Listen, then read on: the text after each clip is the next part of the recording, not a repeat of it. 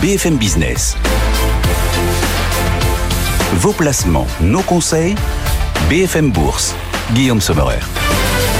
Vos coachs placements sont mobilisés, leur vision, leur piste d'investissement pendant encore deux heures jusqu'à 18h. Ils vont vous aider à butiner le marché, glaner et picorer les idées qui peut-être réveilleront l'investisseur qui sommeille en vous. Bienvenue à tous et les marchés qui aujourd'hui d'ailleurs repartent de l'avant après une semaine de respiration. Le CAC 40 en ce moment gagne 0,9%. On voit aussi Wall Street progresser avant de nombreuses publications. 11 sur le CAC rien que cette semaine.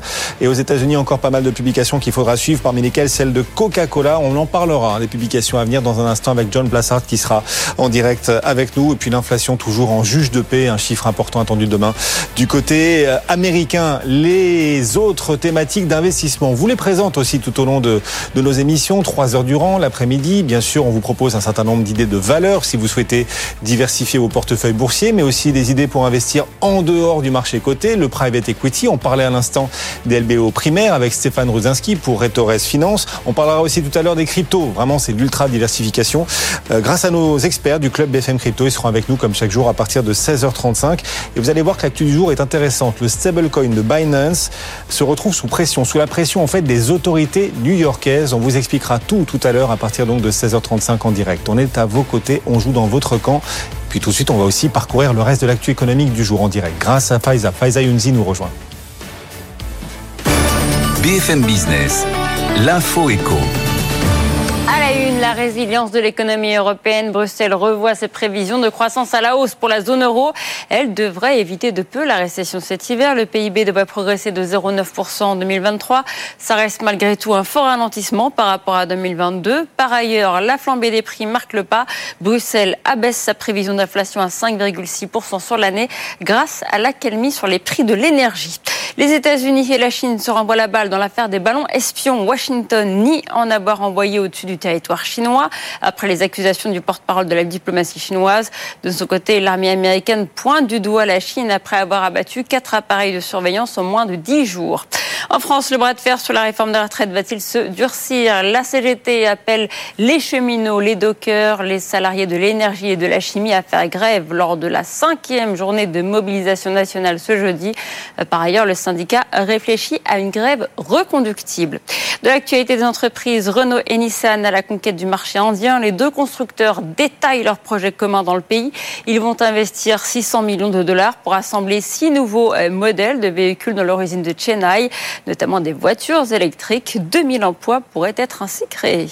Toujours en Inde, coup d'envoi aujourd'hui du salon Aero India. On attend la confirmation d'une commande historique de la compagnie Air India à Boeing et Airbus. 250 appareils pour chacun des constructeurs. Un contrat à 100 milliards de dollars, prix catalogue. Au Royaume-Uni, les pubs durement touchés par la crise. Le nombre de faillites s'est envolé de 83% l'an dernier dans le secteur, selon le cabinet britannique Hacker Young. Plus de 500 pubs ont déposé le bilan en 2022. Et on termine avec Salto. Salto bientôt débranché. La plateforme ne prend plus de nouveaux abonnés. Lancée il y a deux ans par France Télévisions, M6 et TF1 avec l'ambition de concurrencer les géants américains comme Netflix. Eh bien, elle devrait prochainement tout simplement disparaître. BFM Bourse, vos placements, nos conseils sur BFM Business. Merci Faiza et vous nous accompagnez bien sûr tout au long de l'après-midi pour continuer de parcourir toute cette actu en direct. Si vous suivez sur l'application BFM Business ou encore à la télévision, vous les découvrez dans notre mur d'images géant.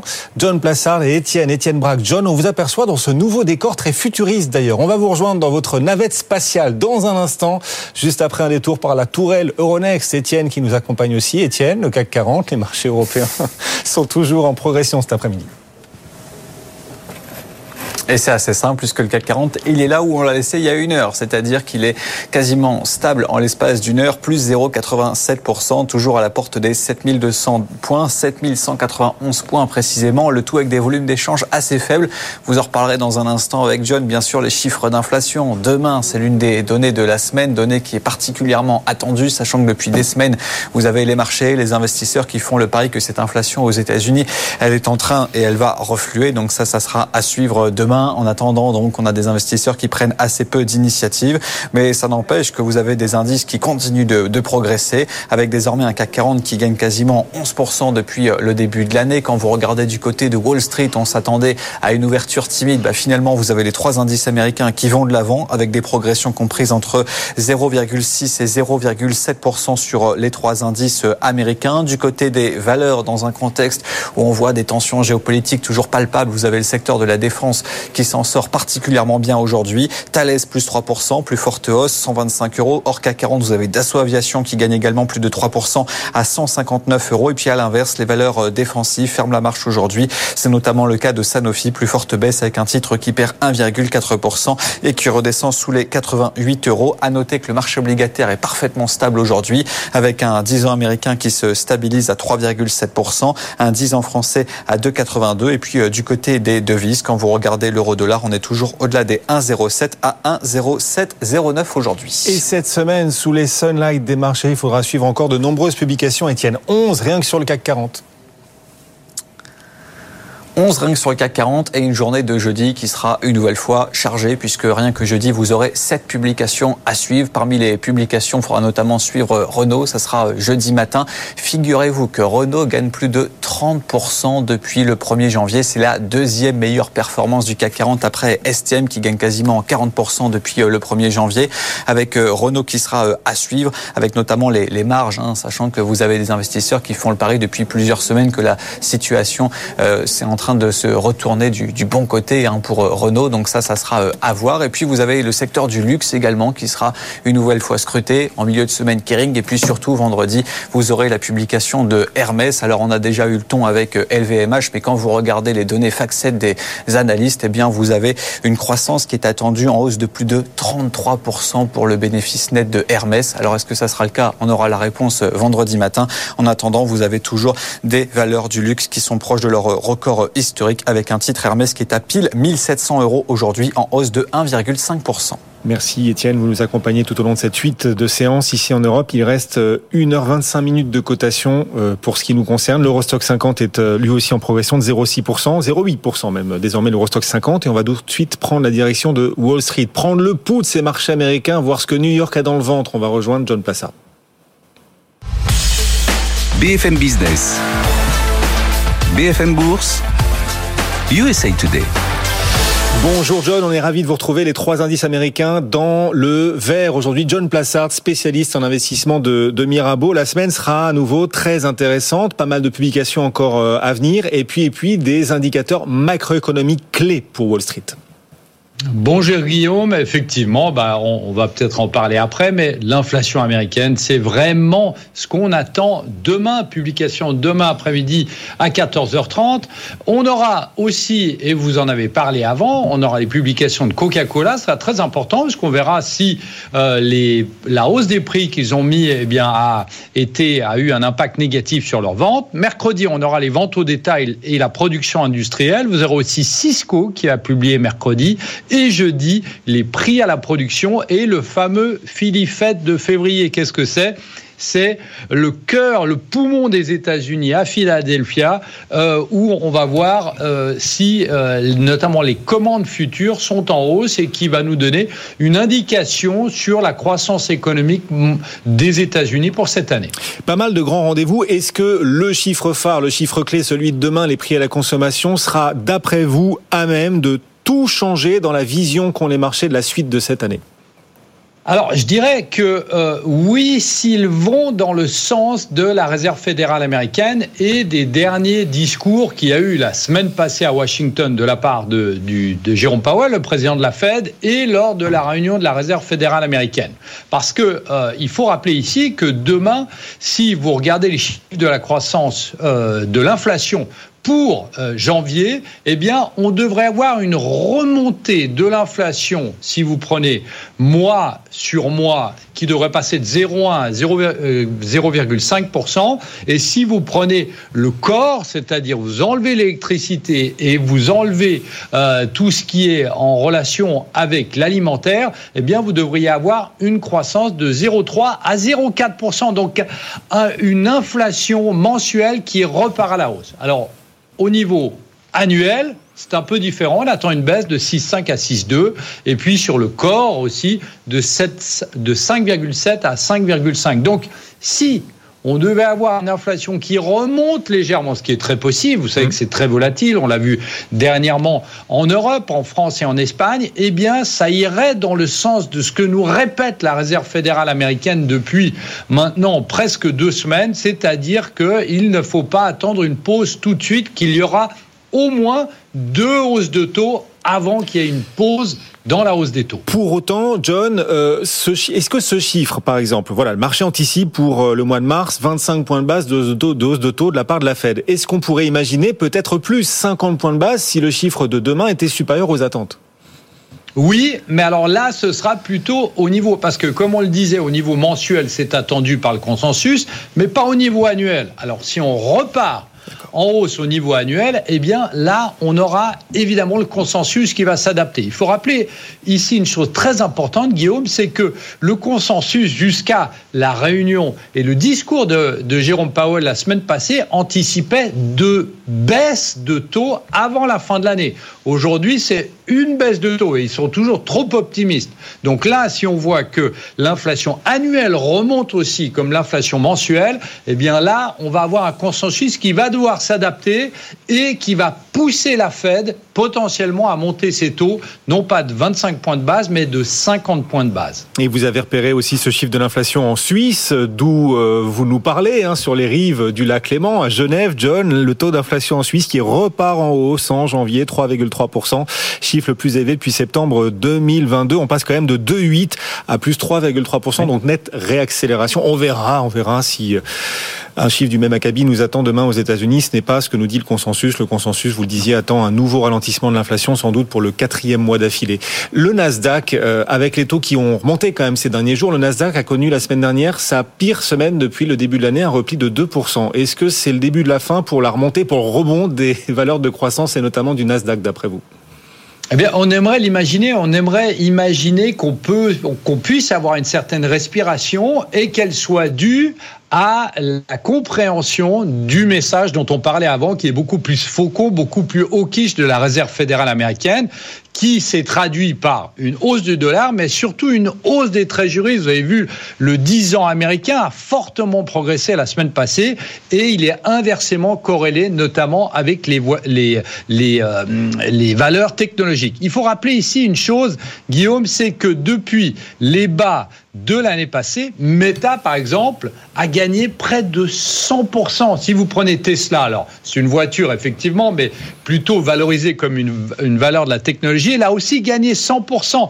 Amazon, par exemple, a gagné 20%. Donc on peut imaginer ici que on puisse avoir une espèce de respiration dans le marché, une prise en compte de, euh, du message de la Réserve fédérale américaine avant de repartir un peu plus tard dans l'année, lorsque la thématique de la désinflation, vous savez, on en a parlé souvent ensemble, le fameux mot magique, la désinflation, qui est positif pour les valeurs de croissance, eh bien, soit à nouveau eh bien, enclin à rebooster ces valeurs de la technologie. John, aujourd'hui, le Nasdaq, euh, qui a souffert, on le répète, la semaine dernière, plus de 2% de repli, remonte un peu, plus 0,6%. Les trois indices US gagnent à peu près 0,6% d'ailleurs, hein, ex entre les trois indices US aujourd'hui. Quelles sont les sociétés qui se détachent dans cette première séance de la semaine? Ah bah, Boeing, vous avez parlé, Faiza ah avant a parlé de Airbus, évidemment, qui devrait recevoir un contrat euh, euh, record. Hein. On parle d'un contrat de 100 milliards de dollars, prix catalogue pour Airbus et pour Boeing. Donc évidemment, c'est une bonne nouvelle pour Boeing. Sinon, vous avez Meta qui a euh, retardé la finalisation de plusieurs budgets de ses équipes parce que le Financial Times rapporte ici que on devrait, Meta devrait annoncer de nouvelles mesures de licenciement. Je vous rappelle quand même qu'il y en avait qui étaient annoncées en début d'année. Donc c'est la poursuite des, licenciements dans le secteur de la technologie. Vous avez aussi PayPal qui a suspendu les travaux sur sa euh, crypto-monnaie stablecoin. Donc c'est aussi une nouvelle assez négative. Et puis d'un autre côté, dans les voitures électriques, puisque on en parlait avant, eh bien euh, Ford annonce euh, l'intention de construire aux États-Unis pour 3,5 1,5 milliard de dollars. Une usine de batterie avec un concurrent chinois de lithium, fer et phosphate. Donc ça, c'est très positif pour les véhicules électriques et aussi pour cette dynamique mm. qu'on a et cette dépendance qu'avait Ford et même Tesla sur euh, les évidemment sur les euh, sur les, les batteries qui étaient construites notamment en Chine. Merci John. John Plassard, spécialiste en investissement de Mirabeau, sur le pouls des marchés américains, leur pulsation quotidienne. Bonne euh, fin de journée, John. Et ce S&P 500 qui progresse, tout comme le Nasdaq de 0,6% en ce moment. Le CAC 40 inchangé après 48 minutes de cotation aux États-Unis. Le CAC gagne toujours 0,9%, 7194 points à la Bourse de Paris. Notez l'incroyable séance d'Orpea. Etienne nous en parlait il y a quelques minutes depuis la tour Euronext. Orpea ce matin gagnait plus de 35%. Cet après-midi, Orpea perd 16%. Voilà. Et c'est vrai que de moins en moins d'investisseurs finalement suivent Orpea tant euh, les variations sont folles euh, en ce moment, tant le titre surtout recule et perd autant en crédit qu'en valeur hein, aux yeux des investisseurs. Et donc ce titre aujourd'hui qui recule à nouveau de 15%. Tout à l'heure, Bertrand Lamiel depuis Pense en Part nous disait ben nous, Européens, on la suit plus. Voilà, c'est plus simple comme ça. Et, ce titre donc de plus en plus oublié, qui passe aux oubliettes à nouveau cet après-midi, après cette hausse incroyable de ce matin. Du côté du CAC 40, Sanofi et Lanterne Rouge, moins 1,3%. Puis Téléperformance va publier ses résultats cette semaine. Téléperformance perd un peu de terrain, moins 0,7. À la hausse, les valeurs de défense, avec tous ces ballons désintégrés les uns après les autres dans le ciel nord-américain. Les valeurs de défense en profitent. Thales gagne 2,8%. Dassault Aviation aussi progresse bien, de plus de 3% en ce moment Dassault Aviation. BFM Business. BFM Bourse. Partageons nos valeurs. Ah, il y en a un qui surperforme semaine après semaine, c'est notre portefeuille BFM responsable, l'un des trois co-gérants du portefeuille vient de nous rejoindre, Guillaume Chalouin. Bonjour Guillaume. Bonjour Guillaume. Mescartem, bienvenue et chapeau, bravo. Encore une surperformance la semaine dernière, plus 0,2% notre portefeuille. Alors on peut, plus 0,2, on va pas monter au rideau pour ça. Oui, mais l'Eurostox a reculé la semaine dernière de 0,2%. Nous, on a fait plus 0,2.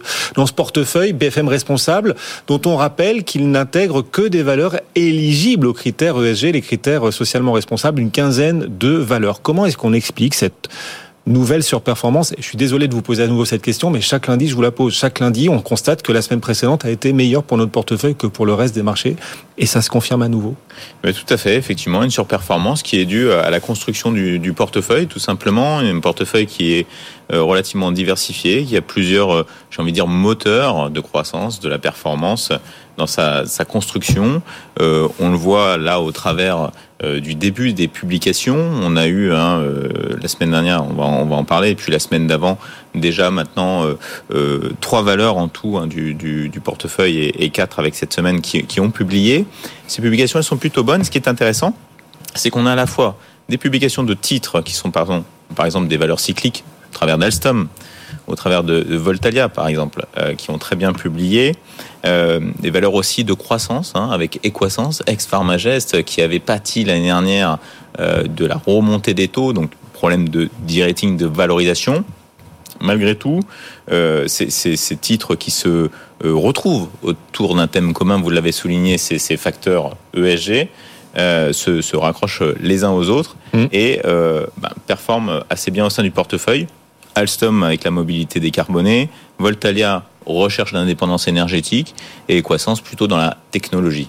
Et les publications, euh, puisqu'on est dans le dur, là, on est en rythme de croisière en Europe sur les publications, les publications sont plutôt favorables pour les titres qui composent ce portefeuille. Alors, elles sont favorables. Maintenant, euh, comme je ouais. l'ai dit, on est au début de cette période de publication. Mais mmh. ça va être intéressant parce que cette semaine, on va arriver à un pic, et notamment jeudi, avec euh, 5-6 valeurs du portefeuille qui vont, qui vont ah oui. publier. Et on en a même une ce soir, hein, d'ailleurs, euh, après la clôture, on sera attentif à Michelin. Effectivement, après la clôture ce soir. Donc près de la moitié du portefeuille publie cette semaine, grosse semaine. Bonne partie, grosse semaine, ouais. Ouais. Et alors justement, quelles seront les publications parmi les valeurs concernées du portefeuille que vous allez particulièrement suivre sur celles peut-être sur lesquelles vous estimez qu'il y a le plus danger pour la performance globale de notre mmh. portefeuille?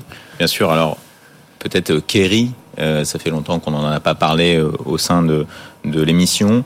Euh, Kerry, qui, je le rappelle, est, un producteur de d'agents de, texture, c'est de la chimie des ingrédients en fait, hein, texture, saveur pour l'industrie agroalimentaire, hein, pour les professionnels de l'industrie agroalimentaire et qui a qui a pâti en fait bah, de, de, de, ralentissement du cycle dans la restauration. On travaille beaucoup avec la restauration et bah, le débat fait un peu rage hein, sur ce titre-là parce que il y, y, a, deux façons de voir les choses. Soit effectivement on a ce ralentissement de la restauration qui continue et qui pourrait impacter les publications à venir et la publication à venir en l'occurrence, euh, soit on, on, on, voit les choses un petit peu autrement, c'est-à-dire que dans cette, euh, cette vision qu'on peut avoir de ralentissement de l'économie, il y a ce qu'on appelle le down trading, c'est-à-dire le fait pour les consommateurs d'aller acheter le même produit, mais euh, dans hmm. une marque inférieure. Ah oui pour essayer de le payer moins cher. Et oui, c'est ce qu'on a connu tout 2022 avec cette fameuse inflation.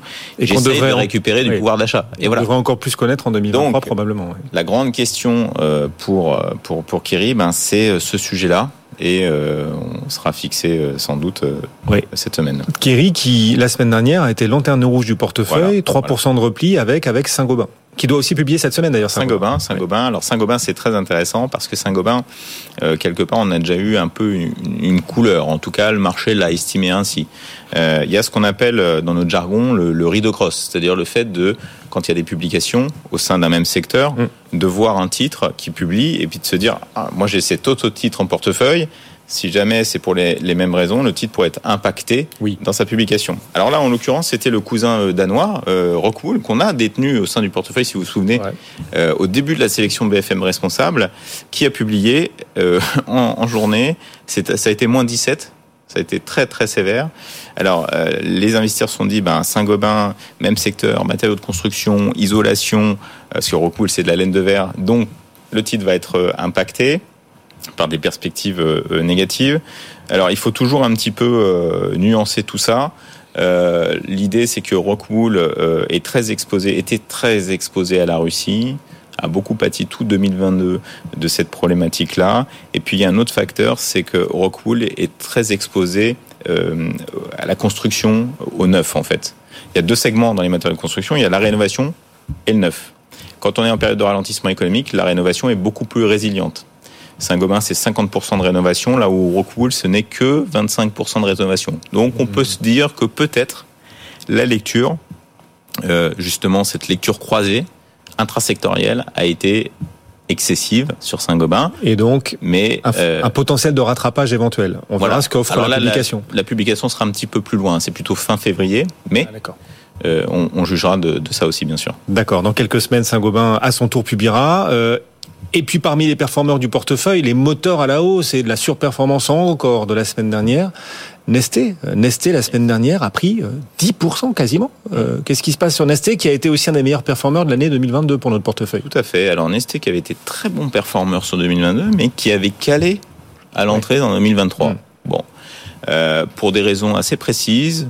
On rappelle que Nesté c'est un raffineur donc un raffineur de produits pétroliers, mais aussi de produits renouvelables, de biodiesel en l'occurrence, donc de carburant renouvelable à partir de ces fameuses huiles mmh. usagées.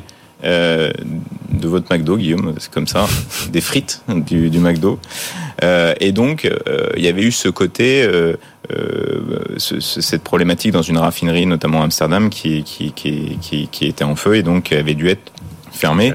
Ça, c'est derrière. Et puis surtout, on a eu la publication excellente publication qui a rassuré justement sur 2022 euh, et notamment au travers des marges dans les renouvelables et encore plus, et c'est ce qui a fait bondir le titre, c'est que les marges dans les renouvelables euh, pour le premier trimestre sont en, en termes de prévision encore plus élevées que ce qui était envisagé par le consensus. Hein, et, euh, sans y inclure le gros moteur de croissance pour Nesté, c'est celui du jet kérosène bio en fait, euh, renouvelable.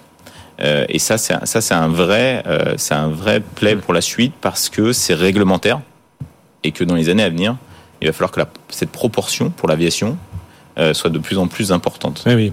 Et, et, le pendant, le revers de la médaille, c'est que ces biocarburants-là sont plus chers aussi. Ça devrait contribuer voilà. à renchérir le prix des billets d'avion pour les, les clients. Alors c'est vrai, renchérir ouais. peut-être le, le, prix des billets d'avion, mais, euh, mais aussi les marges pour Nesté. Et eh oui. Parce qu'effectivement, c'est un, c'est, un rapport de 1 à 5 en fait. Donc on conserve Nesté dans ce portefeuille BFM responsable. Très très clairement, déjà l'un des meilleurs performeurs en 2022. On conserve Kerry et Saint-Gobain en attendant de voir leur publication dans, dans, les prochains jours, notamment cette semaine, Kerry. Et puis on avait sorti, vous aviez sorti, vous les trois co-gérants de ce portefeuille. On rappelle que vous êtes trois, ce sont des décisions collégiales à chaque fois. Euh, Guillaume pour euh, Mescartet, mais aussi Frédéric Rosier pour euh, Mirabeau ou encore Stanislas de Bayancourt pour Sycomore AM. Vous avez choisi de sortir depuis le début de l'année deux valeurs phares du portefeuille, deux winners. on pense à L'Oréal et à ASML, et de ne pas les remplacer. on n'a toujours pas d'idée pour les remplacer. On préfère le cash à l'investissement précis dans de nouveaux titres aujourd'hui? Alors pour l'instant, on préfère le cash parce que effectivement, notre stratégie, comme on l'avait expliqué, ben, c'était de de rester euh, plutôt liquide mm. en attendant une consolidation euh, du, du, marché. La baisse de la semaine dernière des marchés n'a pas été suffisante à vos yeux? Voilà. Et puis on voit que finalement, on tient relativement sur les niveaux, mais le marché est un peu plus fébrile. On verra avec les chiffres du CPI cette semaine. Mm-hmm. Et il y aura sans doute des opportunités. On commence à regarder eh euh, dans le compartiment des, des small et mid cap, des petites moyennes capitalisations qui, elles, ont moins bien performé que les grosses capitalisations. Et là, on va avoir des choses à faire. Eh nos trois co-gérants sont tapis dans les bois, observent le gibier, prêts à bondir dès que les occasions se présenteront, et donc plutôt dans l'univers des petites et moyennes valeurs. Là. Il y a des opportunités. Intéressant. Vous nous direz lesquelles, hein, Guillaume. Vous reviendrez pour nous présenter vos choix. Guillaume Chalouin, l'un des trois co-gérants de ce portefeuille BFM responsable, Mescart Asset Management. Salut Guillaume, bon retour.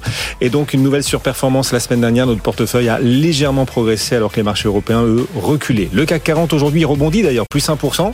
On va en reparler, on sera avec André Atouani, puis on parlera aussi crypto dans la prochaine demi-heure. Juste après la pause, on se retrouve dans deux minutes à peine. À tout de suite.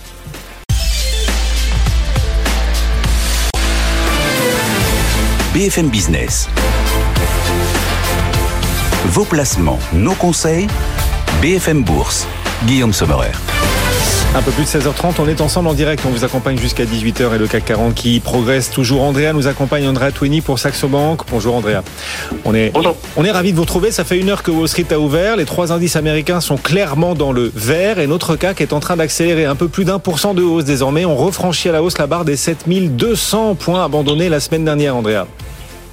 Oui, on avait un marché un, marché un petit peu plus... Euh, hésitant euh, la semaine dernière. Et puis c'est vrai qu'aujourd'hui, on repart du bon pied. Alors attention toutefois, parce qu'on est dans des volumes qui sont extrêmement faibles hein, par rapport à ce qu'on a l'habitude de voir euh, sur, euh, sur, sur, le CAC. Euh, donc il y a une conviction qui est quand même pas très forte sur les mouvements qu'on voit aujourd'hui, mais en tout cas ce qui est sûr, c'est qu'on avait eu la semaine dernière pas mal d'hésitations et euh, quelques doutes autour de justement euh, l'action des banques centrales avec des speakers du côté de la Fed qui sont montrés encore une fois au dans leur discours. Et c'est vrai qu'aujourd'hui on a quand même encore une fois un tour de force hein, du marché, une preuve quand même de résilience, de résistance, alors qu'on a une semaine qui va être chargée sur le plan macroéconomique avec notamment demain la publication des CPI aux États-Unis malgré tout et malgré ces propos plutôt au quiche de, de, la part de la Fed et des speakers la semaine dernière, on a le marché qui repart assez facilement de l'avant aujourd'hui. Alors certes dans des volumes qui sont faibles, mais malgré tout, encore une fois, hein, ça, témoigne quand même de la, de la force, de la résilience, de la résistance du marché malgré potentiellement parfois des vents contraires. Alors on a toujours un plafond de verre autour des 7225, 7235. C'est une zone qu'on pourrait tester hein, euh, d'ici d'ici demain, peut-être même avant les chiffres, donc à voir, à surveiller. Sinon, on est, on est loin des zones d'alerte. On a plusieurs niveaux de support qui peuvent tenir. 7150 peut tenir, 7000, euh, 7115, 120 et jusqu'à, on va dire, 7070. On n'a pas, on n'a pas vraiment d'inquiétude, voire en dessous, hein, jusqu'à 7025. Il n'y a pas vraiment d'alerte sur le CAC. On peut, on a une capacité de rebond derrière. Alors attention toutefois demain quand même à, la publication des chiffres. Si on a un chiffre qui est au-dessus sur l'inflation, hein, sur les CPI aux États-Unis, mmh. là on pourrait avoir quand même une réaction un peu plus forte des marchés à la baisse, hein, à savoir baisse des indices, renforcement du dollar et renforcement des taux. Euh, donc à voir quand même demain, avec certainement plus de volume, la réaction des marchés et le potentiel euh, et le potentiel de hausse d'ici la fin de la semaine. Merci beaucoup. Andrea, Andrea nous accompagne en direct et donc beaucoup de publications d'entreprises aussi que les marchés vont arbitrer. Il reste un tiers de publications encore devant nous hein, sur le S&P 500 aux États-Unis. Et puis pour ce qui concerne le CAC, 11 publications cette semaine, dont 7 rien que pour la journée de jeudi qui sera une journée clé au-delà des indicateurs macro et de cette journée demain qui sera très importante pour euh, mesurer le niveau de l'inflation aux États-Unis.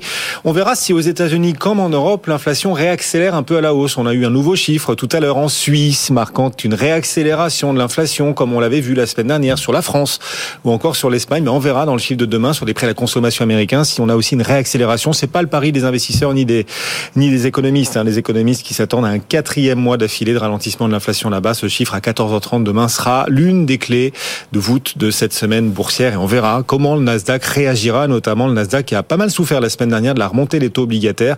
Le Nasdaq a perdu plus de 2% la semaine dernière, sa pire semaine depuis le début de l'année. Ce chiffre de l'inflation demain, bien sûr, lui aussi impactera le Nasdaq et l'ensemble des valeurs de croissance.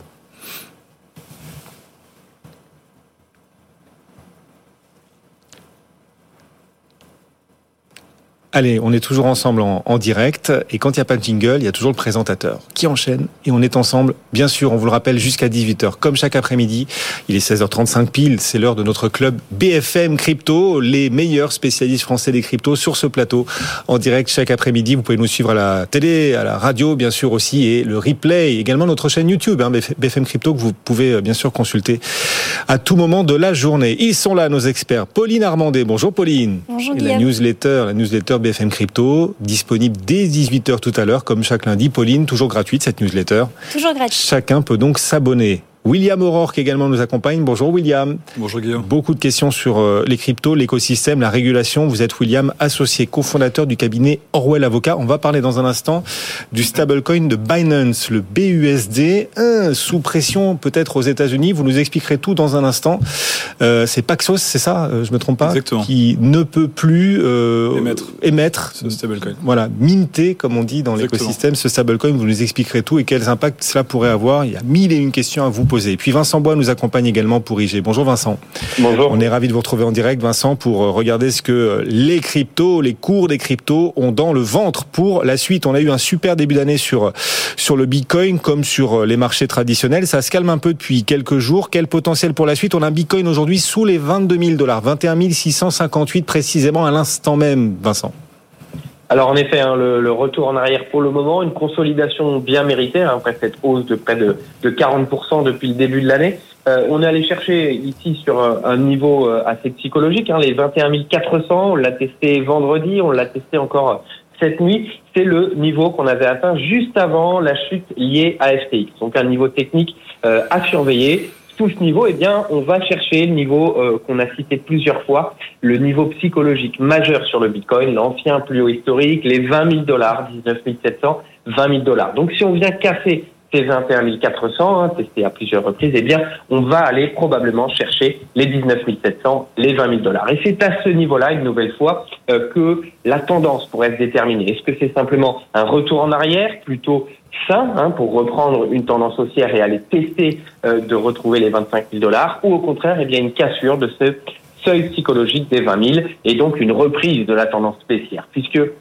une hausse de 40%, eh bien, c'est la troisième que l'on voit depuis le début du bear market, le, marché baissier. Depuis novembre 2021, eh bien, on a eu trois rebonds de plus de 40% qui ont tous donné lieu à un retour baissier. On verra donc, pour moi, sous les 21 400 vers les 20 000 si c'est le cas ou si au contraire on tente de rebondir et on l'a vu justement l'inflation demain aux États-Unis ou encore euh, Binance eh bien pourrait être au-delà des graphiques un déclencheur ou non de cette tendance baissière. Sur l'Ether, quel potentiel? Même question hein, après euh, le, début d'année euh, assez incroyable pour l'ensemble des cryptos et dont l'Ether a aussi profité. Est-ce que vous estimez que d'un point de vue technique, on a des signes d'essoufflement éventuellement durables pour la suite, Vincent? Eh bien, même euh, même observation. Alors ici, on est un peu plus proche de ce niveau psychologique majeur, hein, puisqu'on a parlé des 20 000 dollars ou presque de l'ancien plus haut historique sur le Bitcoin. Eh bien, ici, euh, celui qui correspond sur les terres, ce sont les 1400, 1420 dollars. Donc, pour le moment, on se maintient, mais on est tout juste sur cette euh, barrière, justement, sur ce support important, moyenne mobile, mais également au niveau psychologique. Donc, euh, pour le moment, eh bien, c'est simplement une respiration. Et de la même façon, c'est sur les 1400 dollars que tout va se jouer au niveau technique. Hein, pour les mêmes raisons hein, que le Bitcoin, il y a également, au-delà des graphiques, des éléments déclencheurs. Mais ici, 1400, 1420 dollars, sous ce niveau, attention à la reprise de la tendance baissière qui pourrait nous amener bien plus bas. Si on se maintient, eh bien, à la hausse, ce sont les 1700, 1730 dollars, qui ont mis en échec déjà il y a quelques jours, hein, quelques séances, euh, la progression de l'Ether. Et donc, si on se maintient sur les 1400 et qu'on parvient à rebondir, il faut encore une fois franchir cette barrière des 1700. Donc pour le moment, attention, moi je suis toujours plutôt sur une poursuite de la baisse, mais pour le moment, on est encore en hésitation tant qu'on se maintient au-delà des 1400. Vincent Bois avec nous pour euh, IG. Merci beaucoup Vincent de nous avoir accompagnés. Ces seuils techniques ne constituent pas des recommandations d'investissement. On rappelle à tous ceux qui nous suivent, et il faut investir en crypto, que l'argent que l'on est prêt à perdre, ça on le répète aussi à chaque fois. D'autant que l'écosystème reste bien sûr très volatile, sujet à de nouvelles régulations éventuelles. Tiens, c'est ce qu'on observe peut-être aujourd'hui. En tout cas, le BUSD de Binance semble dans le collimateur des autorités américaines. William O'Rourke nous accompagne, Pauline Armandé également en plateau avec nous. Euh, oui, dans le collimateur au point, euh, William, que Paxos ne pourra plus émettre le stablecoin de, de Binance? Oui, c'est plus, euh, c'est plus qu'un collimateur du coup. Euh, non, en effet, voilà, on a appris et ça a été une news euh, assez euh, assez brutale que Paxos, donc qui est un, un, on va dire pour faire simple, un émetteur de stablecoin, qui a une réputation d'être un acteur assez sérieux et, et assez régulé, a reçu l'ordre. Alors, on n'a pas de détails sur pourquoi, donc quel est l'objectif, même l'objectif long terme de la, de la, du gendarme américain là-dessus, mais a reçu l'ordre de cesser en fait toute relation avec Binance et d'arrêter d'émettre ce stablecoin. Je rappelle que c'est un stablecoin pour le qu'on appelle euh, euh, fiat peg, c'est-à-dire attaché à de la monnaie euh, ayant cours légal. Oui, on n'est pas sur de l'algorithme, quoi. Voilà, Paxos avait un dollar euh, sur ses comptes pour pouvoir émettre un jeton qui représentait du coup un dollar. Il y a plein de questions qui restent en suspens. Pourquoi le BUSD de Binance et pas le USDC de Circle ou le USDT de... Alors, vous me direz, euh... enfin, genre, pourquoi s'attaquer à ce stablecoin-là plutôt qu'à un autre? Est-ce que c'est une action plus large contre Binance euh, qui vise à un peu euh, chasser peut-être du, enfin, du marché américain un acteur qui est pas historiquement très euh, en, en, très bon terme avec ce avec ces régulateurs là. C'est des questions pour lesquelles on n'a pas de réponse, mais en tout cas, c'est une grosse news euh, d'un point de vue réglementaire. C'est un gros, c'est une grosse news pour Binance. C'est un gros problème pour Binance. Binance dépend énormément de ce stablecoin ou pas? Enfin, est-ce que vous pouvez nous expliquer à quel point c'est peut-être systémique ou pas pour Binance? je, je, je, je, je, honnêtement, je sais pas et je pense pas que ce soit systémique pour Binance. Par contre, là où c'est intéressant, parce que Binance, en fait. Euh, émet une partie de euh, BUSD via Paxos, notamment ceux qui sont sur Ethereum euh, par cet intermédiaire-là, mais peut émettre d'autres BUSD par d'autres moyens. Le truc, c'est que Paxos c'était quand même un peu une référence en termes de réglementation. Donc là, qu'on a, l'impression que ça donne, c'est qu'il y a un écart qui se creuse entre des solutions régulées qui sont de plus en plus lointaines, en fait, et de plus en plus compliquées, et euh, des solutions peut-être moins régulées, plus offshore, qu'on avait tendance, enfin qu'on a envie de laisser un peu derrière nous, mais qui malgré tout reste aujourd'hui indispensable pour ce type de, de, de service. Qui d'autre aimait le stablecoin de Binance? On citait pas Paxos, mais vous nous disiez Binance peut se passer de, pardon, c'est pas facile à prononcer, peut se passer de Paxos pour émettre son, son, son stablecoin. Je sais que sur la Binance Smart Chain, ils émettent aussi leur stablecoin, et je sais pas par quel par quel ouais. intermédiaire ils passent. Je sais pas si c'est quelque chose qu'ils font en interne. Hmm. Bon, bah on va suivre ça de, de, super près, mais on imagine que si Paxos n'a plus le droit d'émettre des stablecoins de Binance, d'autres pourraient non, ne plus avoir le droit non plus assez rapidement. En bah, tout cas, les... Moi, c'est ça qui m'a surpris, c'est que ouais. ce stablecoin, il était, enfin, euh, il y a beaucoup d'autres stablecoins sur le marché qui ont exactement les mêmes caractéristiques techniques et qui logiquement devraient s'inscrire dans un cadre réglementaire assez proche. Et c'est pour ça que j'arrive pas très bien aujourd'hui à savoir quel est un peu l'objectif de cette euh, de cette action. Mmh. En sachant que, de manière plus globale, et on, on y reviendra peut-être sur d'autres sujets, c'est que c'est aussi une des illustrations assez frappantes de la manière de réglementer à l'américaine. C'était ce qu'on appelle la regulation by enforcement. Les Américains régulent en sanctionnant. Alors que nous, on a tendance à réguler en créant des textes avec on a et, et ça c'est très intéressant de voir la différence aujourd'hui entre l'Europe et les États-Unis là-dessus. Oui, euh, culture de jurisprudence peut-être un peu plus aux États-Unis. De cow-boy ouais, et de shérif ouais. en l'occurrence. Shérif en l'occurrence, exactement. Alors justement, on va rester aux États-Unis puisque le régulateur américain a aussi prononcé une amende contre Kraken. Kraken ne peut plus faire de stacking en l'occurrence et ça aussi, ça a été une surprise. C'était en fin de semaine dernière et on a cette question de Silver. Pourquoi le régulateur américain a-t-il prononcé une amende de 30 millions de dollars contre Kraken et produits de stacking plus l'interdiction de fournir ce service. Euh, il faut savoir que le staking, aujourd'hui, au sens euh, strict du terme, c'est euh, le fait de participer à la validation des transactions sur une blockchain qui utilise ce type de mécanisme. Donc c'est une activité en fait qui n'est pas stricto sensu financière, c'est une activité qui est souvent qualifiée un peu d'industrielle ou d'économique. Et c'est pour ça qu'il y avait, par exemple en France aujourd'hui, le staking n'est pas quelque chose qui est régulé par l'AMF en tant que tel. Enfin, je, je, je, je l'explique pour poser un peu le contexte. On n'est pas sur des produits financiers évidents, quoi. D'où la surprise de voir le régulateur euh, euh, sanctionné comme ça Kraken. Ils ont considéré que Kraken, en fait, euh, fournissait un produit dans lequel il mettait en avant un rendement et dans lequel surtout il gérait à la fois économiquement et, et, et, pas seulement technologiquement, il gérait un peu les fonds des clients et il gérait cette activité de staking dans le but de produire un rendement. Ce qui du coup correspond un peu à une forme de placement financier, un petit peu comme si les investisseurs bah, avaient investi justement sur des produits de staking. Euh, ce qui n'est pas forcément le cas de tous les produits de staking. Il y a Coinbase, donc le, un des principaux concurrents de, de, de, Kraken, qui a publié un article sur son blog où ils expliquaient que eux, enfin selon eux, leur solution était beaucoup plus proche d'une solution purement technique, donc moins financière, et qu'ils étaient eux à l'abri euh, à l'abri d'une sanction.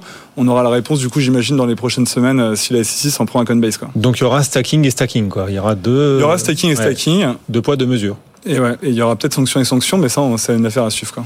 Bon, euh, écoutez, on va continuer de suivre tout ça de, très très près. Pendant ce temps, en France, en Europe, on s'enorgueillit en effet d'avoir peut-être plus de textes que les Américains, euh, un peu plus euh, d'avance dans la régulation, mais des questions qui demeurent. On a vu encore ce, vote la semaine dernière en commission ministre paritaire à l'Assemblée sur l'avenir des entreprises de l'écosystème crypto en France. Alors finalement, l'agrément PSAN n'est pas obligatoire dès cette année pour les nouveaux entrants, mais enfin quand même un enregistrement renforcé.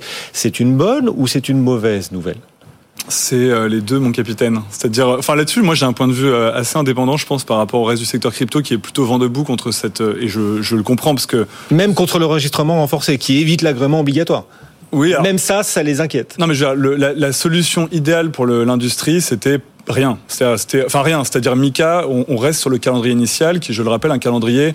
On commence à, à bouger fin 2024, et les dernières personnes agréées ou régulées par Mika le seront en 2026. Bon, le problème, c'est que ce, calendrier-là, il est trop long dans les yeux du régulateur et du législateur. Et aujourd'hui, on part sur une option qui est un espèce d'enregistrement renforcé. Euh, ce qui est une bonne chose dans l'absolu, parce qu'il ne faut pas oublier que la réglementation, c'est aussi la condition pour euh, protéger les épargnants et pour euh, démocratiser la, technologie, enfin, et, et les, et les cryptoactifs. Moi, ce qui m'inquiète là-dedans et ce qui me surprend, c'est qu'on crée des régimes intermédiaires. Enfin, il y a un côté un peu usine à gaz, quoi. On va passer de enregistrement à enregistrement renforcé, à agrément, tout ça dans un espace de, de 18 mois. Il faut pas oublier que, à la différence des Américains qui eux ont des textes très flous, mais des régulateurs euh, très actifs, nous on a beaucoup de textes très précis, mais on a des régulateurs qui ont du mal à aujourd'hui, qui ont peu de moyens en fait pour appliquer la réglementation de manière satisfaisante. Pas, pas, pas tellement pour sanctionner les acteurs, mais je pense notamment pour enregistrer ces fameux acteurs. Aujourd'hui, l'AMF a beaucoup de retard et il y a un décalage quand même assez important entre ce qu'on voit sur le terrain, si vous voulez, et euh, les débats qui sont à l'Assemblée, euh, très lyriques, très beaux, mais où on vous explique qu'on va mettre en place des régimes à droite à gauche, alors qu'en fait, en réalité, c'est même pas sûr qu'ils puissent techniquement être mis en place. Quoi. Oui, c'est-à-dire que bon, c'est un peu comme sur le plan législatif, il y a des lois et puis on n'arrive pas forcément à les appliquer parce qu'on va pas contrôler chacun, on n'a pas les moyens de contrôler chacun. Voilà, c'est exactement un peu ça. Mais pourquoi est-ce qu'il n'y a pas autant de, pourquoi est-ce qu'il n'y a pas plus de recrues du coup à l'AMF par exemple pour contrôler que chacun respecte bien le cahier des charges lié à l'enregistrement, lié à l'enregistrement renforcé, etc. Pourquoi est-ce qu'il y a un retard des régulateurs par rapport à la demande? Il y a un ensemble de facteurs en fait, euh, et c'est évidemment pas que de la faute du régulateur. Je pense que déjà, il y a, c'est une surprise, c'est-à-dire que euh, personne n'aurait pu imaginer en 2019, lors de l'adoption de la loi Pacte et la création du régime SAN, qu'il y aurait autant d'acteurs, que, que ça deviendrait une telle industrie si rapidement. Et donc, du coup, là, aujourd'hui, vous avez, euh, je sais pas, 60, 70 dossiers en cours d'enregistrement devant l'AMF ils sont techniquement ils sont trois personnes pour gérer ça. Donc c'est il y a un... Mais quand vous dites trois, c'est une caricature ou ils sont vraiment trois? Non, je veux dire après c'est une caricature, d'accord. Non, non, mais non, non, il y a différents Peut-être ne sont-ils que trois, Mais ils sont peu nombreux. Mais encore une fois, le, moi je dis pas qu'il faut recruter 25 euh, agents pour euh, machin. Mais vous avez aussi un fait, c'est que l'AMF c'est pas une start-up, c'est-à-dire qu'ils peuvent pas embaucher 30 personnes. C'est des profils qui sont compliqués à trouver, qui sont compliqués à former. Et ça c'est vrai euh, chez les avocats, chez les PSAN, et etc. Il y a aussi un, un autre, faut comment dire, faut aussi prendre, enfin être lucide avec avec soi-même, c'est-à-dire que le, le, le secteur crypto et un secteur qui part de loin qui n'était pas régulé il y a 4 ans ou 5 ans du tout. Et aujourd'hui, on, leur, on applique à ce secteur une réglementation financière et les acteurs, certains acteurs ont beaucoup de mal, euh, prennent du temps. Enfin voilà, donc, donc tout ça fait une, une espèce de thrombose un peu au sein de l'AMF sur le, la, la, la, gestion des enregistrements PSAN. Pauline sur euh, ce point, peut-être rajouter que euh, du coup, en fait, c'est un, un, régime qui va euh, notamment s'imposer aux nouveaux acteurs, à ceux qui veulent pouvoir exercer en France. Donc, ça concerne vraiment pas tous ceux qui ont déjà obtenu donc un enregistrement euh, PSAN comme mmh. Binance, Coinhouse, etc. Donc, ça concerne vraiment les nouveaux acteurs euh, qui pourront d'ailleurs s'enregistrer à partir du mois de juillet, donc 2023, via ce régime en fait d'enregistrement renforcé, ce qui fait qu'en fait jusqu'au mois de juillet, les acteurs qui veulent obtenir un enregistrement simple pourront, enfin, s'ils le font avant juillet, ils pourront obtenir un enregistrement simple, mais à partir de juillet, ça sera l'enregistrement donc renforcé, ce qui fait que en termes de délai et ce que prévoit donc la loi, c'est que les nouveaux acteurs qui obtiendront cet enregistrement renforcé le seront à partir de janvier 2024. donc voilà, en hmm. termes juste de, calendrier, on va être sur ces échéances-là. Et pour ce qui concerne l'étape au-dessus, ceux qui sont déjà aujourd'hui enregistrés PSAN, la course, c'est de savoir, enfin la question, c'est de savoir lequel obtiendra le premier l'agrément celui-là, il fera parler. Hein. le premier en France qui obtiendra l'agrément. La question, c'est de savoir si ce sera Binance, si ce sera d'autres. Euh, c'est euh, Jonathan Ascovici qui nous disait, bah, nous, pour Stackinsat, on est candidat, on a déposé un dossier auprès de l'AMF. Presque, on verra, on verra qui parviendra à tirer le premier son épingle du jeu. Et là, il y a un risque de, de the winner takes all, en quelque sorte. voilà. Il y a une chose qui est sûre, c'est que, bon, après, il y a toujours ce côté, le premier, machin. Bon, ça, c'est toujours... Ce sera un énorme argument marketing. Exactement, mais surtout, je pense que plus globalement, au-delà des questions d'enregistrement renforcé, d'agrément, etc., c'est que l'agrément est en train de devenir et, va très rapidement devenir le nouveau standard. Comme aujourd'hui, on parle, on parle d'acteurs enregistrés. Euh, c'est incompréhensible de ne pas être enregistré quand on est un acteur français dans la crypto. Euh, très rapidement, ce sera. en fait, on est en train de basculer rapidement sur l'agrément, ce qui est une bonne chose et ce qui colle avec euh, l'évolution de la réglementation européenne. Dans un instant, vous tenterez de répondre à Clément qui nous demande s'il peut réserver sans risque un nom de domaine terminant par .eth. ETH comme Ether, c'est une question qu'il a envoyée. Euh, vous nous direz ce que vous en pensez et, et ce qu'on peut conseiller à cet auditeur Clément. Donc, et puis Pauline, on va parler aussi d'art. Cette semaine, vous nous proposez dans la newsletter BFM Crypto, chaque lundi à 18h, elle est gratuite, vous pouvez vous y abonner. Vous nous proposez une interview de l'artiste contemporain Ludo. Euh, depuis quelques années, il s'est fait un nom, c'est vrai, dans l'univers de la blockchain. Oui, tout à fait. En plus, Ludo, c'est pas n'importe quel artiste. Il a 47 ans. Il est vraiment connu dans le milieu du street art. Il s'exprime aussi bien donc dans la rue que dans les musées. Euh, d'ailleurs, pour ceux qui le connaissent un peu ou qui le connaissent pas, sa couleur caractéristique, c'est le vert. On va en trouver de cette couleur un peu partout dans ses œuvres. Il est engagé sur plein de thématiques, l'écologie, le pouvoir du peuple. Et puis un jour, donc en 2017, il va découvrir donc la blockchain, ses potentialités, et euh, il va se dire voilà, c'est un intéressant de pouvoir euh, ben, euh, lier en fait les thématiques qui l'intéressent, notamment à cette nouvelle technologie. Et il va créer euh, en 2017, et d'ailleurs on, voit ici une de ses œuvres. Pour ceux qui nous suivent à la télé ou sur l'appli BFM Business. Tout à fait, l'illustration donc d'une fleur Bitcoin qu'il va au départ appeler en fait RIP Banking System et qu'il va coller sur un mur du 10e arrondissement de Paris, donc en 2018. On voit donc ici mmh. cette œuvre. En gros, pour résumer, c'est en en gros le, Bitcoin qui est, qui est, représenté sous la forme d'une fleur. Et euh, en dessous... Euh, on dirait un tournesol, je trouve. Enfin bon, allez-y, allez-y. Ouais, ouais, ça, ressemble aussi à un tournesol. Et en dessous, euh, eh bien, il va y avoir les tombes des monnaies traditionnelles, donc l'euro et le dollar notamment. donc Ludo nous explique dans, dans cet entretien, c'était une fleur qui renaissait au milieu de l'argent poussiéreux, avec peut-être l'éclosion d'un nouveau système. Donc ça, voilà, c'est ce qu'il considérait notamment quand il a réalisé cette euh, Qu'est-ce qu'elle va devenir justement sa fleur, sa fleur Bitcoin là qu'on découvre en effet à la radio ou sur l'appli BFM Business? Si vous nous suivez à la télé, il faut aussi nous regarder en image, ça vaut le coup. ouais, là c'est intéressant. Euh, bah alors au départ effectivement c'était un collage dans cette rue de Paris et dans euh, d'autres rues notamment.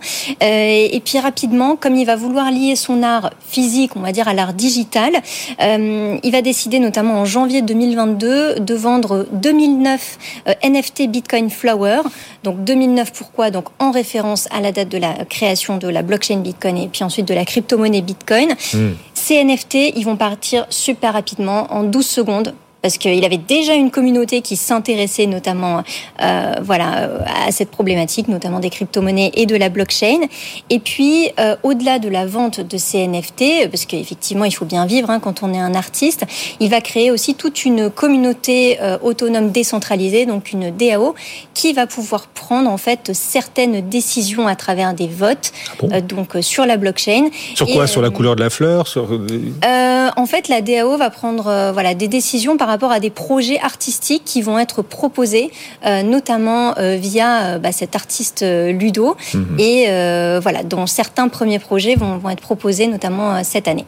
Les pétales de la fleur sur la blockchain s'animent en temps réel, c'est ça, selon l'évolution des cours du Bitcoin. C'est l'idée aussi. Et effectivement, les, les pétales de cette fleur s'animent, et c'est un concept qui est totalement novateur parce que dans l'écosystème NFT, bon, on peut trouver toutes sortes de projets, mais lui, ce qui l'intéressait aussi, c'était vraiment de, de montrer montrer ben, le, ce, qui, ce qui se cache aussi derrière la, la blockchain, derrière son utilité, la crypto-monnaie Bitcoin et tout son fonctionnement. Donc, oui, c'est ça. Et une communauté, en effet, à travers un, une, une DAO ou un DAO, je sais pas comment on dit. Je dirais bien une DAO. Une, oui, une. Bon, voilà.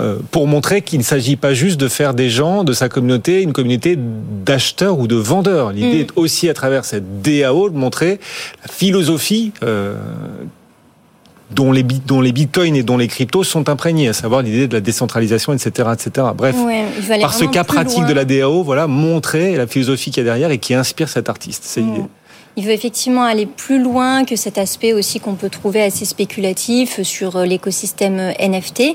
Et euh, parce que oui, vraiment, ce, qu'il, ce que nous explique Ludo dans cet entretien qui paraît sur BFM Crypto, c'est que vraiment pour lui, le, ce qui est important, c'est la communauté et qu'est-ce que aussi la communauté peut apporter au monde artistique. Et il va vouloir aussi, bah voilà, il, va partager certains projets avec cette communauté, notamment ceux mmh. qui ont acheté ces NFT Bitcoin peuvent euh, se prononcer sur certains projets artistiques. Bon, c'est quoi les prochains projets pour euh, Ludo? Alors le prochain projet, le prochain projet, euh, c'est le lancement donc d'une plateforme qu'il appelle de minting, où chaque projet en fait sera soutenu par sa communauté avec des votes et première production en collaboration avec Clown Skateboard, une marque anglaise qui a travaillé avec l'artiste Banksy, donc c'est pas n'importe qui. Et en gros, ils vont lancer la vente de, de certains NFT.